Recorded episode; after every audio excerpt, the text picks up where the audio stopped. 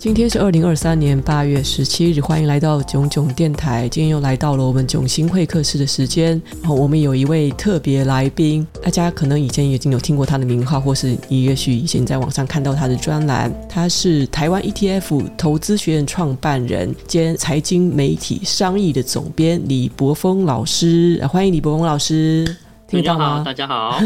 好，我们可能会有一点小延迟，没关系，就是我可能讲话隔一秒钟、一两秒钟啊，李柏锋老师在回答，这样子就不太会讲话。OK，就是随着年纪渐长啊，这个有成家立业的压力啊，或者是我们的未来的退休的规划，大家都对财富上可能会有一些焦虑。是我觉得新冠疫情的股灾之后，在年轻人中又掀起了一股投资的热潮。不过，当然大多数人呢，可能只听说过什么航海王啊，还听说过当时巴菲特跑去抄底之类的一些投资高手的风骚操作，然后稍微的好像感觉到，哎，投资理财是现在要势必要去进行，然后也有可以。把握的机会，可是大家都没有真的去很细想过。就是如果我今天要给自己的人生去做做一个安享晚年的一个让自己安心的这个计划，应该要去怎么样去打好基础，去用一个什么样的心态？其实今天邀请李柏峰老师来到我们电台呢，就李柏锋老师他带来了他的最新课程。那因为柏峰老师之前在网上比较多的是在写，就是可能是被动投资。就是着重于这一块知识的这个分享。柏峰老师这次带来的最新课程是比较全面一点，然后也面向就之前完全没有对于财富规划概念的，简单来讲就是小白。我们很想听听你在就是今天的聊天，有机会来深入的跟大家科普一下。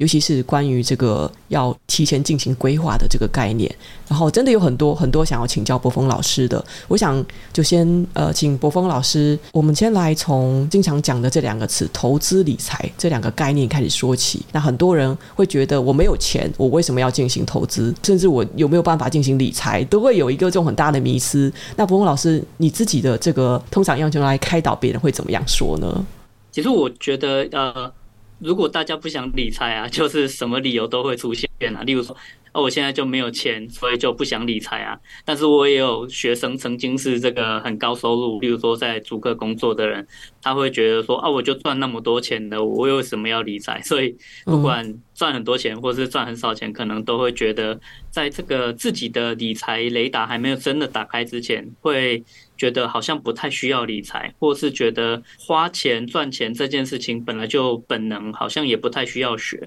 不过我还是就是先简单定义一下，对我来说，理财它就是一个把钱管好的一知识或学问。那投资呢，它是一个把钱变大的知识或学问。所以我会把它分得很开，它其实是两件不一样的事情。那理财的这个范围里面呢，它除了把钱管好，那就会牵扯到说啊，你可能要记个账，然后知道自己的收入跟支出大概长什么样子。我没有特别要求大家一定要就是一辈子记账，因为那个还蛮浪费人生的哈。但是你如果简单的知道说，诶，我大概记一个一个月，那知道目前的一个情况，在还没搬家，还没有。结婚还没有生小孩，还没有太大的变动之前，其实就不一定要再继续记账下去，因为我们终究就只是要拿到资料来去分析，那知道你目前的一个现况大概就可以了。所以这个就是一个很简单的理财行为，而它不会只有这样。例如说，你分析了你的账本，包括收入跟支出都要好好去分析，你可能就会发现说，哎，你的主业收入停滞了，但是你的兼职收入是不断在成长的，也许那个是一个将来发展更好的方向，那你应该要。加强投资，让自己进修，或是甚至把你的原本的兼职或是你的副业变成主业。所以这个就是要从你的分析去了解说，那接下来你的这个人生规划或是你的职业规划的策略应该要往哪个方向走。那收入跟支出已经处理好之后呢，那接下来就是会更进一步。呃，你可能会想要买房啊，买车啊，那可能就会要。去诶房贷车贷，但是我我不建议说那个时候你再去处理你的信用记录啊。你可能第一次要去买房子的时候，才发现说为什么别人都可以借到两趴左右的房贷利率，那银行一开口就跟你借个要要收个什么三趴四趴之类的。嗯，对对对，就表示说，哎，你之前的信用状况没有养好。这其实我会觉得就比较可惜啊。好，搞不好你刚好看到一个非常喜欢的房子，嗯、结果因为信用的情况不是很理想，反而买不到了。所以我会建议，在还没真正要买房子之前，你先了解一下自己的信用分数是怎么样。这个其实每个人每年都有一次免费的这个查询的这个机会。所以你如果从来一辈子都没有查过这件事情啊，我就会觉得说，你可能对自己的财务情况有一点太轻忽了。那我真的蛮鼓励大家，就是好好去查一下你的个人信用评分到底是几分呢？然后最好最好可能到八百分。呃，比较不理想的一个情况，可能就是两百分。那也不是说你欠钱欠得多夸张啦，很可能就是你很保守，你连信用卡都没有办过。那在这个所谓的信用系统里面呢、啊，他就不知道你这个人借了钱到底还款能力怎么样。因为如果你有办信用卡，你每个月刷个卡，好，就算缴个水电费，你每个月都准时还完。那信用卡的这个系统里面就会觉得，哎，你是个有信用的人。可是你如果连信用卡都没办啊，你的那个信用分数就会是两百分。讲难听一点，叫做你是没有信用记录的人。有些人会觉得，我为了要怕就是欠债，所以我不要去办信用卡，我一张都不要办，我永远不要刷。其实未必是好的选择，是吗？是啊，是啊，这个其实就是。理财的知识或理财的认知比较不足，那我就觉得很可惜。因为在这种情况下，你要去办车贷、房贷，要拿到好条件，真的是蛮难的。嗯，因为就是这个系统没办法判断你到底会不会还款。嗯，我还想问一下，就是因为像我的很周围很多朋友，他们觉得理财这件事也没有那么复杂，那可能就是记账嘛。那只要他们确保每个月的收入是大于支出，然后他们觉得我有在存钱，然后我可能诶，我我记得我要存一个透期款，然后我记得贷款都要还完，反正我还有劳保嘛，我还有那些保险嘛，什么东西的，我反正我这个在年轻时至少大半辈子看起来没有任何的财务问题，那我真的有必要要去学习。这么看起来很艰深的知识，然后我还要再付钱，然后哪怕是买本书，他们觉得这东西不是很简单吗？就是他们会把这件事情其实想得很简单，可能晚年时候会遇到一些问题，但就到时候再说。那对于这样子的心态人，你会觉得说这个其实是不是有他们疏忽的地方？其实我觉得，如果真的大家顺顺的过，然后一辈子都幸福快乐，倒也没什么关系。对，只是我们终究在理财的一个行为上面，总是在为那一些我们比较难以掌控的一个情况去做决定，或是去做准备。那我简单举个例子来讲好了，有一个人他也正正当当的工作，然后努努力力的去存钱。然后也真的就是乖乖的，也都有在做投资，然后存到了可能一千万、两千万，他觉得，哎，我这辈子其实不太缺钱，然后也不会做任何的这个这个财务规划，什么都也都没有特别去做。那等到他快退休之前呢，突然生个重病，那也因为从来没有买买过保险嘛，这个就是一个财务规划的一部分啊。他为了要救自己的这这条命，把他这辈子辛辛苦苦存到来的这个钱，不得不把它。光了，然后好好的去医疗自己的这个癌症，那我就会觉得这样其实是很可惜的。就是你在平常的时候，如果可以特别关注一下啊，例如说在你需要保障的时候买个保险。或是在你收入很高的时候，好好的去注意节税，那你就可以省下更多的钱。那这个其实就是真正理财的这个范围啊啊，那只是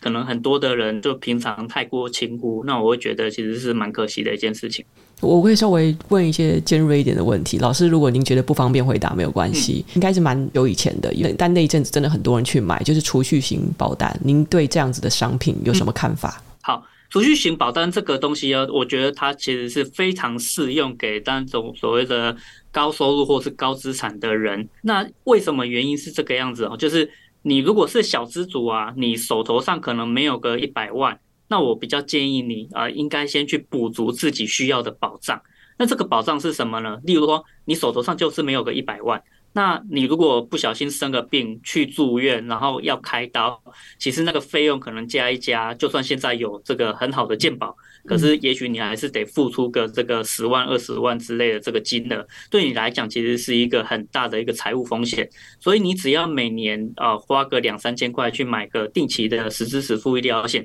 就可以去解决掉这样的一个财务风险。可是，好，你如果是已经年收入两三百万的，或是你的手头上随时都有一千万的现金可以动用了，说实在的，这种保险你就不太需要买了，因为你随时可以口袋里面掏出钱去应付这样的财务风险。可是，对于一千万、两千万手头上有这么多钱的这些人来讲呢，他在乎或是他担心的风险就不会是突发的这些情况，而是说，哎，我赚了这么多钱。那我要缴很多的所得税，我可不可以透过买储蓄险的方式去做一些节税的一个行为？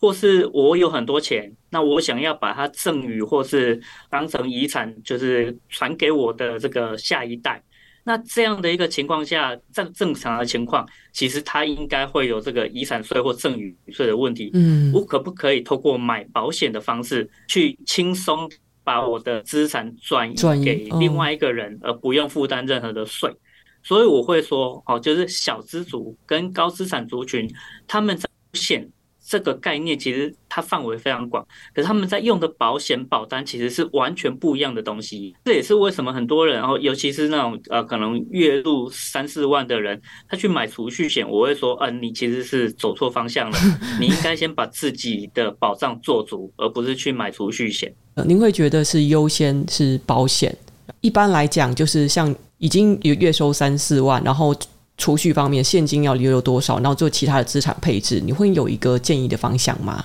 就比如说，好，我们以一个三十岁的年轻人，那他现在要怎么样去做他的资产分配？就是如果他月入五万，那三十万，呃，三十岁年轻人，对。一一般来讲，我会还是建议大家哈，就是先记账，记账，记账就是要先了解说。你每个月真的花出去，平均大概都是花几块钱？确定一个数字，假设你每个月就是大概花三万或是三万五这个数字好了，那我们就估高一点。例如说，你每个月花三万五，OK？那接下来我会建议你先准备好一笔钱，这一笔钱就是六个月的生活支出，也就是三万五把它乘以六，哦，那就是二十一万。那你就是要准备好二十一万的这个叫做紧急预备金，这笔钱就是只能用定存或活存的方式把它放着，你千万不要把它拿去投资。那为什么要准备这笔钱呢？例如说，我们总会有个万一发生什么事情啊，例如说生个重病啊，或是摔个车啊，或是车失业啊，好，或是被告啊等等的很多很多的生活中的财务风险，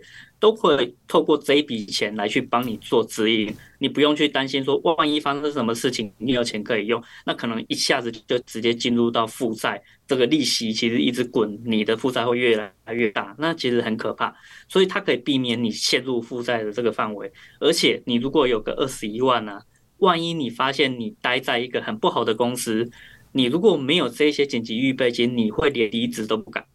可是因为你有六个月的生活费啊。你会比较有勇气去离开现在这个不喜欢的工作，甚至去找到一份更喜欢，甚至这个收入也更高的工作。所以他会开始让你有选择权，也有一些自由可以去做一些选择啊。所以我会认为这个紧急预备金其实是很重要的一件事情。但是你就是要先存到六个月的这个生活费。那接下来就是说，你如果还有余裕啊，我会建议你开始从，例如说每个月三千块的定期定额开始去投资。其实累积。到多少钱，或是你投入多少钱，这个我觉得都不是一开始的重点，而是说你要先养成自己的这个习惯。因为我每个月就是为自己的将来做规划。那你每个月三千块放进去，放进去，其实你如果设定自动扣款的话，你会比较无感啊，或比较能够轻松的去做这件事情。它其实是养成一个很好的习惯。例如说，你先开始每个月定期定额三千块，然后接下来你如果也要买车了。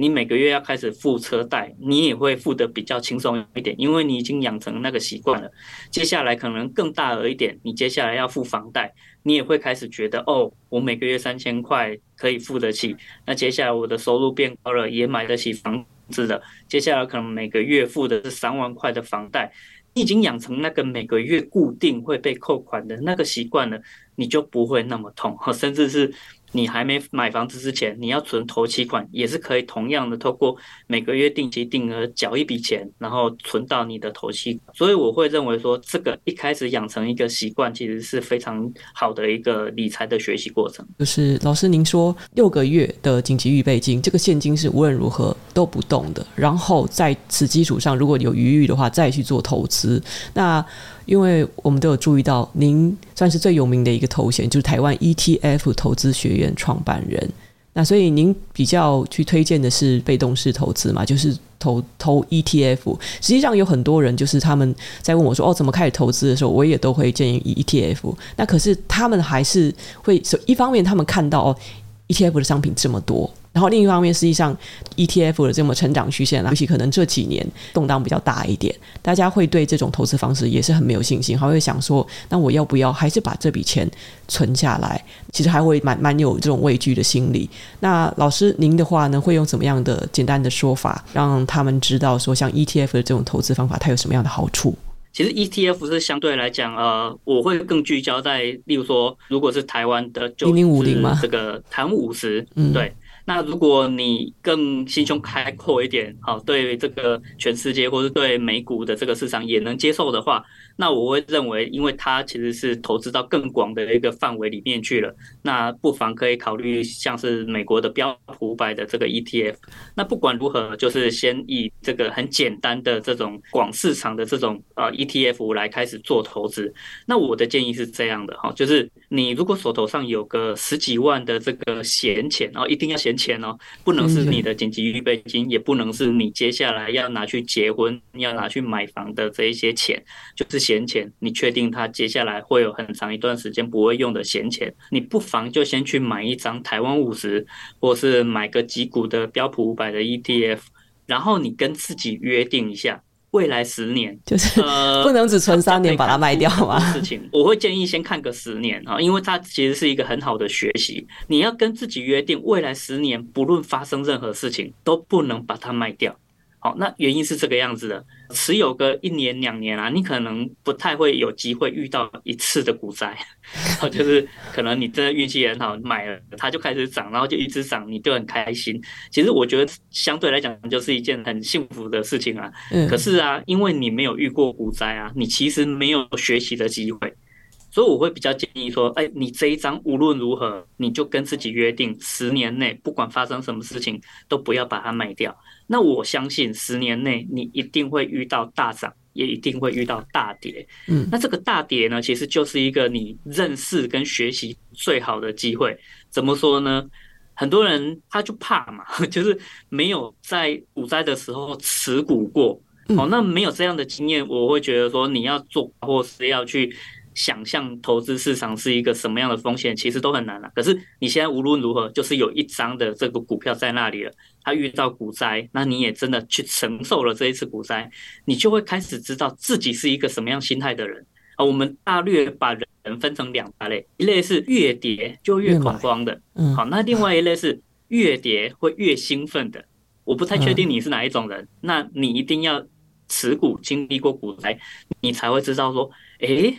这次跌了二十 percent，跌了三十 percent，越跌我越兴奋，因为我终于等到一个时机可以去捡便宜了。我觉得你如果去认识了自己这样的一个心态啊，接下来的管资产配置或是你的这个投资规划，都会朝比较正确的那个方向走。要不然你可能会觉得说，哎，一直涨一直涨，然后你的心态就越来越积极，就越来越敢冲。可是其实也许你会发现说，当你的这个持股跌个二十 percent，你就已经受不了了。一开始认为自己是一个高度积极的人，反正是一个走错方向的一一条路。所以我会说，你先持股，经历过一次的股灾，学习一下自己是一个什么样心态的人。那这是这一张股票，它可以去教你的第一件事情。第二件事情是你持股其实不用等多久，一季等个半年，它就会开始配息给你了。你会，如果你这辈子从来没有投资过，那你会第一次感受什么叫做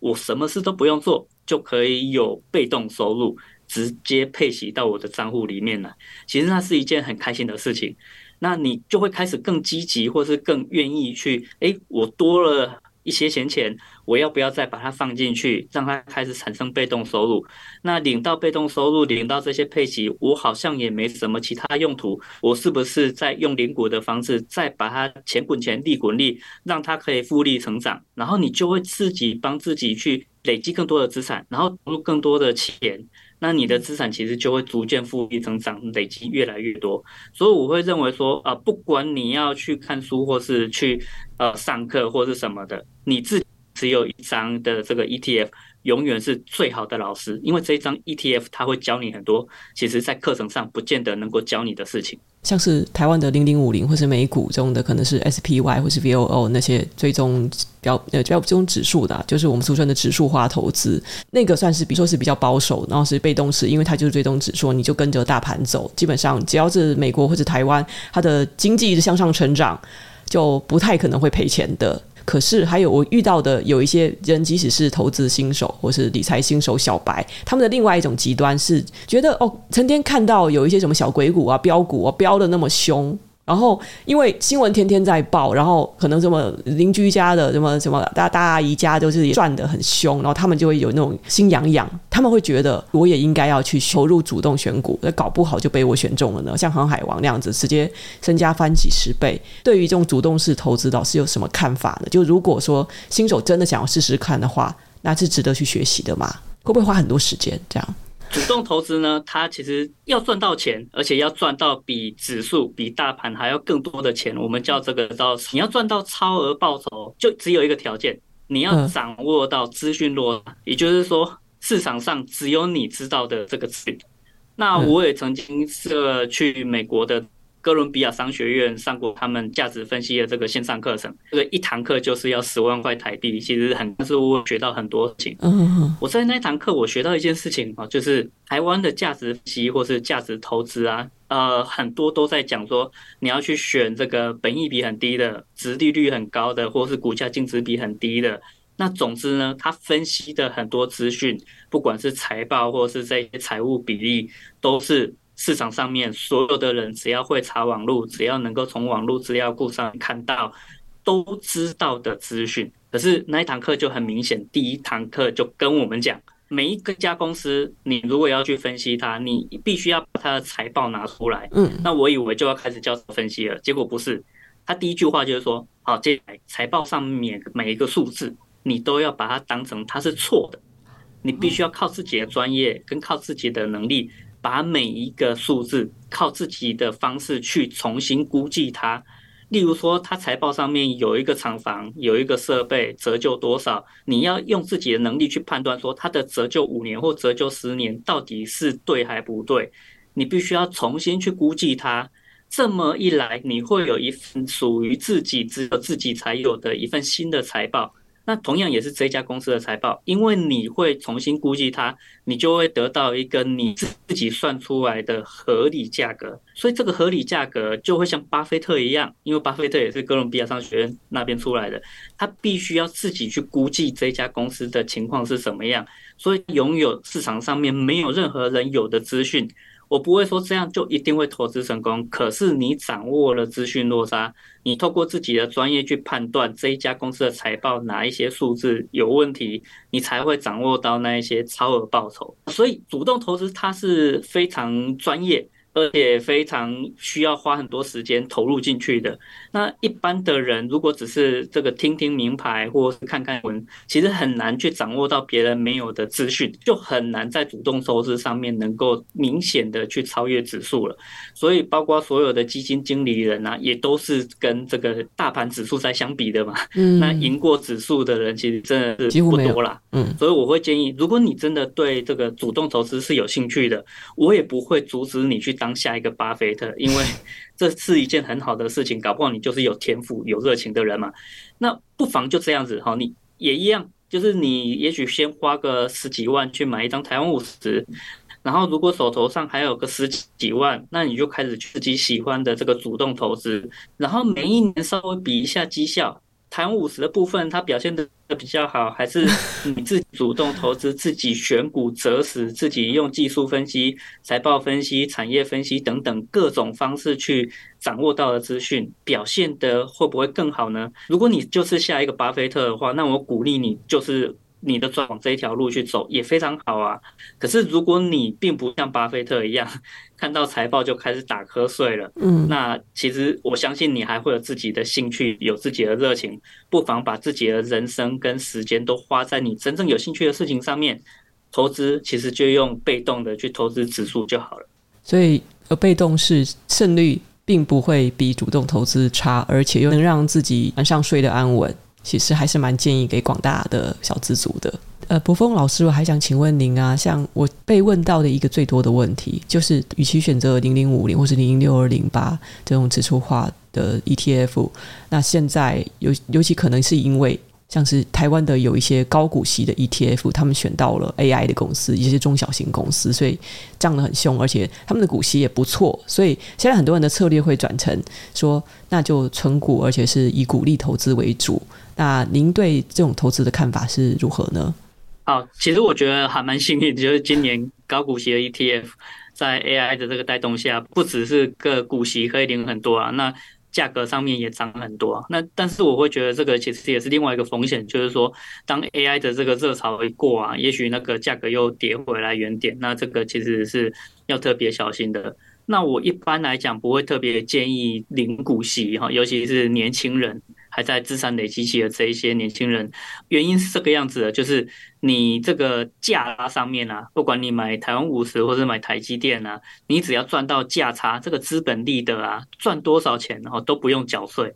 可是你领股息啊，它会直接灌进你的这个综合所得税里面啊。根据你的这个税率啊，你可能要缴二十八趴，或是甚至这个就是看你的税率而而定嘛。所以就等于说，你领了配息，那你觉得啊，我如果投资一百万，那如果这个值利率有六趴，我一年就可以领个六万的这个配息。其实这不完全都是你的哦，六万可能还要扣掉五分之一，是你要去缴税。对啊，对啊，对啊，对啊，所以其实是我会觉得还蛮伤的啦。那所以如果你真的很喜欢股息啊，我完全可以理解，原因是这个样子的，就是你今年投了一百块钱进去好了，那今年他配五块钱还给你，那你就会觉得，哎，明年再配个五趴五块钱给我，我就已经拿回了一成哎，那。这个就算它股价上面没有涨，我已经回本一些些了，听起来就比较安全，而且它又有这种被动收入的这种呃愉快的享受，我完全可以理解。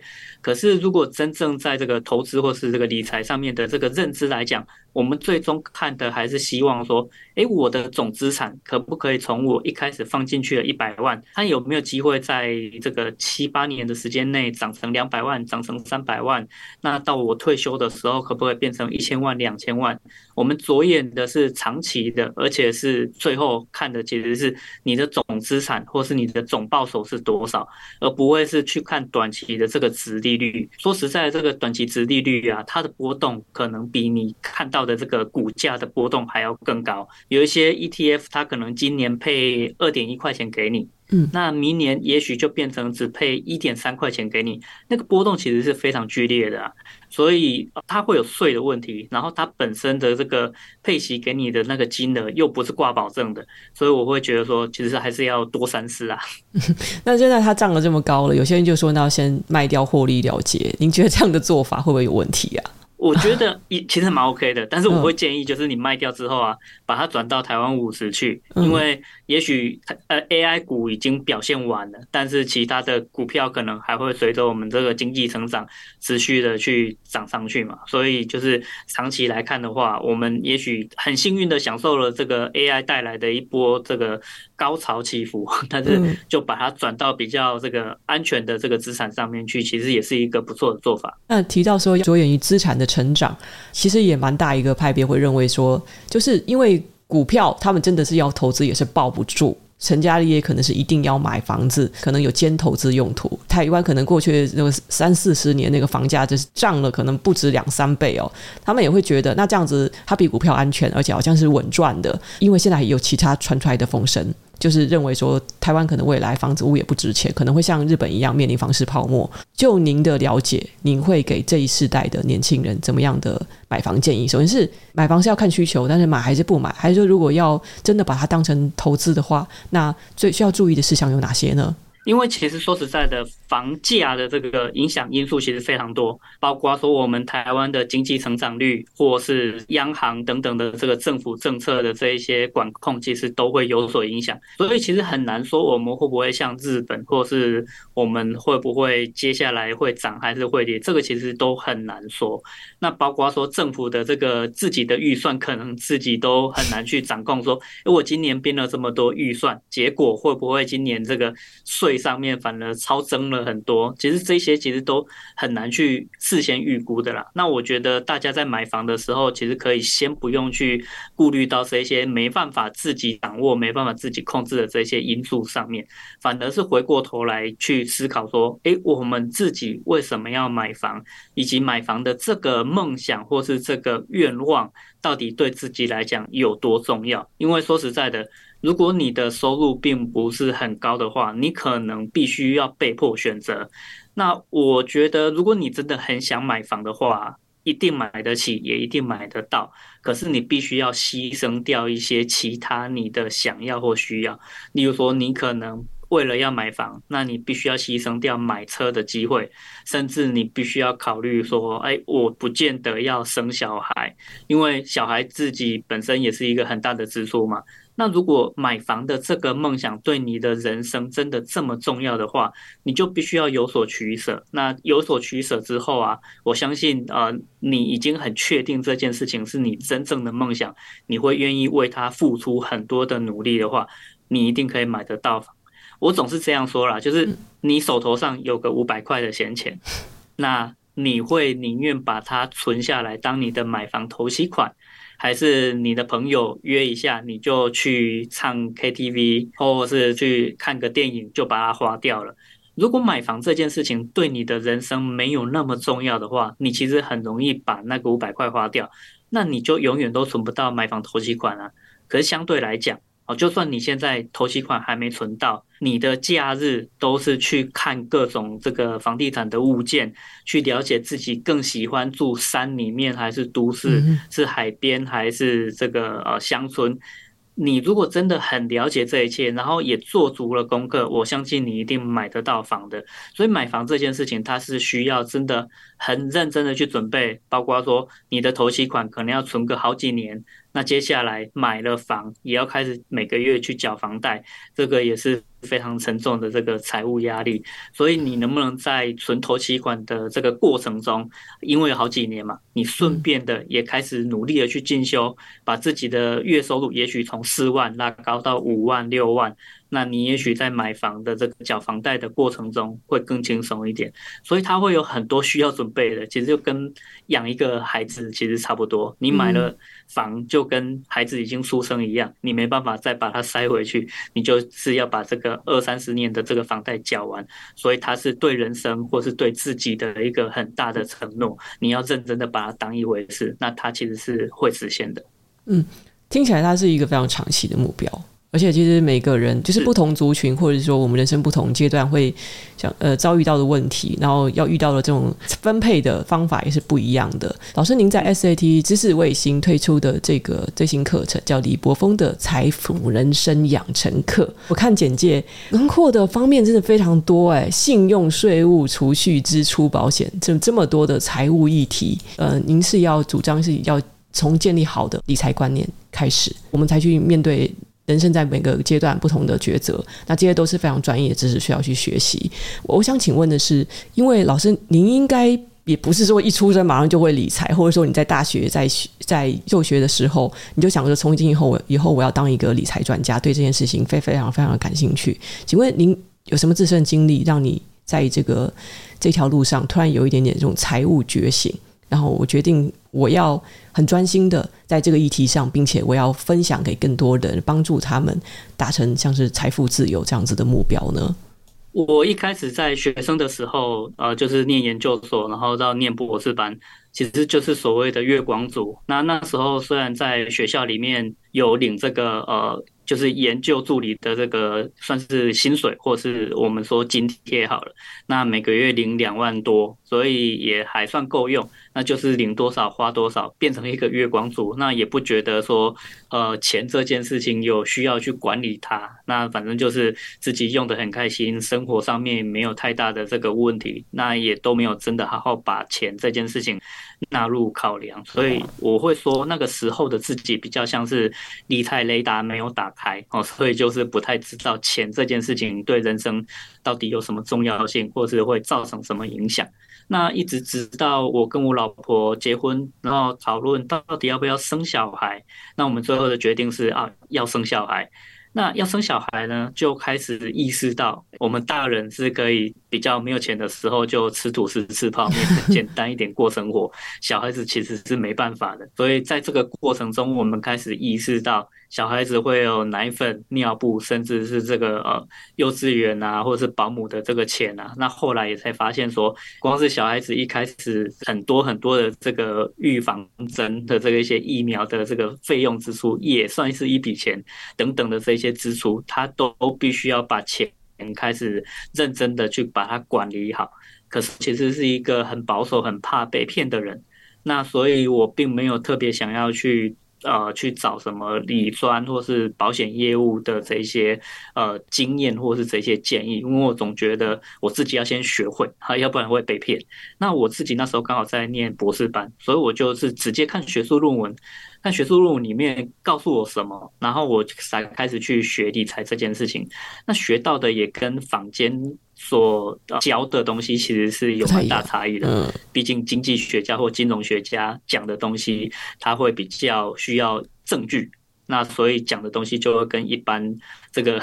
乡间传闻会比较不一样一点。这其实蛮晚的，诶，是从结婚之后，那之前就是您那个时候就是一路上是走学术的路线，我等于说家里有。教我的这个理财就是，呃，每年把这个呃压岁钱就存到邮局里面去，这是我学到的 唯一一个理财的方式。所以其实，在理财上面真的是还蛮没有知道太多的一个情况。那实际上的开始踏上这条路，就是完全的呃完全的投入这个事业，也帮助许多人之后，您会感觉就是哎，自己有变得就是更快乐了吗？或或者说，您觉得教学理念有得到实践跟认可？这样子的感受，其实我选择的是一个比较不赚钱的一条路，就是如果说我在传教的话，那我选择的是一个呃比较小众的一条路，包括说我希望大家先好好的思考自己的人生的规划，然后才用理财规划去帮你实现你的人生规划。那很多的人其实是自己的工作或是自己的职业，其实是不得志，或是其实还蛮失意的，所以希望可以透过投资早一点财务自由，然后早一点退休去做自己喜欢做的事情。我其实是反过来，希望大家先找到自己的人生要什么，然后理财是可以好好的去帮你实现你人生梦想的。这就是一条其实是比较少人走的路。包括说我一开始在写这个部落格的时候，也都是走这个 ETF。那这是一个跟共同基金相比，它几乎没有业配文机会的，或是没有任何广告的一个一个市场。所以我也其实不觉得有什么，就是我觉得这是一个很好的东西，我我想要推广出去，所以我倒没有特别想要去啊靠靠这个东西赚很多钱，反而我会觉得说，哎，好的东西就值得去推广给更多的人，然后如果大家愿意相信我，去知道说，哎，这个东西对你的人生的这个财务规划上面，它就是一个好东西，然后长长久久的去投资下去，你会达成你的投资目标或是财务目标，那就是一个很。很棒的一个开始，其实是一开始先让大家知道说，呃，你平常不太去管的这些什么保险啊、税务啊、信用这些东西，你如何先去搞懂它？那搞懂它之后呢，呃，接下来的第二步是你的人生不同阶段，包括说你是，或是你正准备要结，是结婚之后要准备生小孩，在人生会有很多不同的阶段，他。来规划的这个任务跟目标也都会不太一样，所以要先有基础，我才有帮你这些进阶的这个不同人生阶段的这个财务规划该怎么做。那在这一堂课，我的更进一步其实是除了这些人生不同阶段以外，呃，我以前啊在小资族的这个呃理财的教学里面，我总是跟大家讲说，你领到薪水啊，就是拿一部分的钱来开始定期定额去做投资。但是啊，我教学教了一段时间，发现这个建议其实并不适用于很多的人。为什么呢？因为现在有很多的年轻人啊，他不见得是喜欢坐办公室领薪水的那种工作，他更向往自由一点。所以像今年很多的大学毕业生，他一毕业就没有去找工作，他反而会去想要更自由的去。扩展自己的事业，或是扩展自己的这个视野，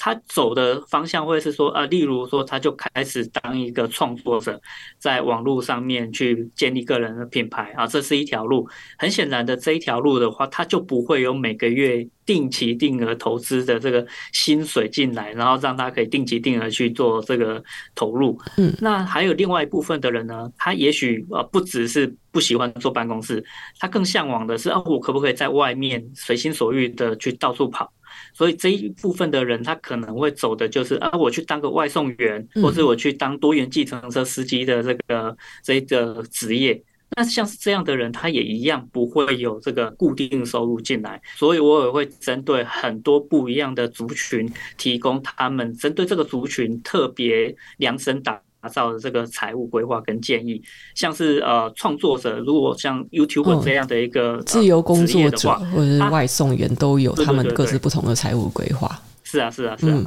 像是这样的工作，他可能收入上面不是很稳定，那我就会说，呃，像台湾的雨。也是下的很不稳定嘛，嗯，那你可不可以自己先盖一个水库？呃，这个有大额的这个钱进来的时候，你先把它存进这个水库里面。你收入不稳定没关系，但是你可不可以让你的支出稳定一点？所以像是这样一个建立水库，然后好好去规划自己的财务，其实我相信对很多这样的这个工作者来讲，其实都会是很有帮助的。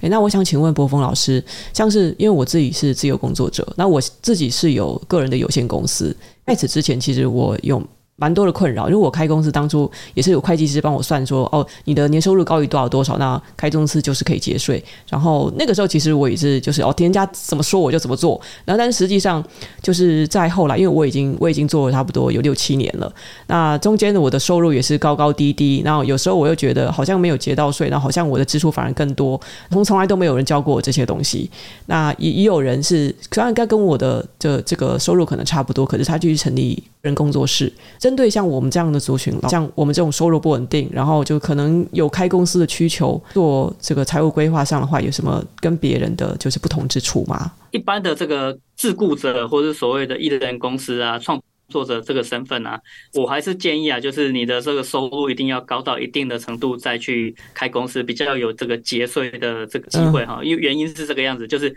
你开公司就可能啊，如果你不是用自己家当登记地址的话，那你要去租一个登记地址。那我也比较建议大家不要把时间浪费在记账上面，所以记账啊，然后处理税务这件事情能够外包给会计就外包给会计。所以这些东西啊，这两件事情加一加，可能每个月就是三四千块钱的这个支出。你如果收入就只有个，例如说七八十万的话，开公司还不太划算。但是你如果每每年哈，这个年收入已经有到这个两百万左右啊，那开个公司其实是可以节节下蛮多税的。但是哈，就是要特别提醒啊，你开完公司啊，你要记得用这个公司的名义。付薪水给自己这件事情非常非常重要，原因是这个样子的：当你开了公司，然后变成老板。其实你如果没有固定的薪水收入啊，在银行或者在这个信用记录里面啊，你是一个没有收入的身份，那你想要去办信用卡都很难。我不讲这个什么房贷车贷啊，你连办信用卡都是一个挑战。诶，所以的就是你要开始付薪水给自己。我想请问，可是我是独资公司诶，就是我们的，其实我们 YouTube 有很多独资公司自己也是没有薪水，然后因为公司的收入就是我们的收入。也也是，就是那家公司都是你的，嗯、可是你就会觉得，哎，反正钱都是我的，然后我的支出也可以去变成发票，然后就可以去报账，好像这个赚多少都是自己的，然后支出还可以去节税。但是哈，就是如果你真的将来有要好好用到你的信用的话，包括说你的这个公司运营周转，也可能需要一些信用卡去当周转，或者是需要做一些支付。如果这种情况下，那我还是建议你一定要付薪水给自己，付薪水给自己。最主要的用意就是让这个信用的这个记录里面确定你是一个有固定收入的人，那你就比较有机会把你的信用分数养高。同时，你接下来要买房子或是买车子，也都可以谈到比较好的这个利率条件，或是这个额度可以拉得比较高。所以就看你有没有需要用到信用了，不然就是啊公司的跟自己的没有把它分开，其实也是 OK 的。安、啊、如此，还有这些小眉角需要注意。或是你如果公司也赚很多钱，嗯，你也可以用公司的名义去买房子，或是这个出的车子也可以是用公司的名义去租赁，还可以节点对，这就完全看你自己的这个规划。谢谢老师的分享。现在李博峰老师跟 SAT 知识卫星合作的李博峰的财富人生养成课，在募资中，九月十七日之前价格优于三六折，那使用优惠码囧囧三百五十可以再折扣三百五十元哦。相关的资讯放在呃 YouTube 的影片说明中，或是听 Podcast 的朋友可以在叙述栏中找到购买链接，欢迎大家去下定。好，谢谢柏锋老师，谢谢你今天跟我们聊这么久，传授了非常宝贵的知识。好，那我们先跟大家说拜拜哦，拜拜，大家拜拜。好，谢谢炯炯，晚安。拜拜。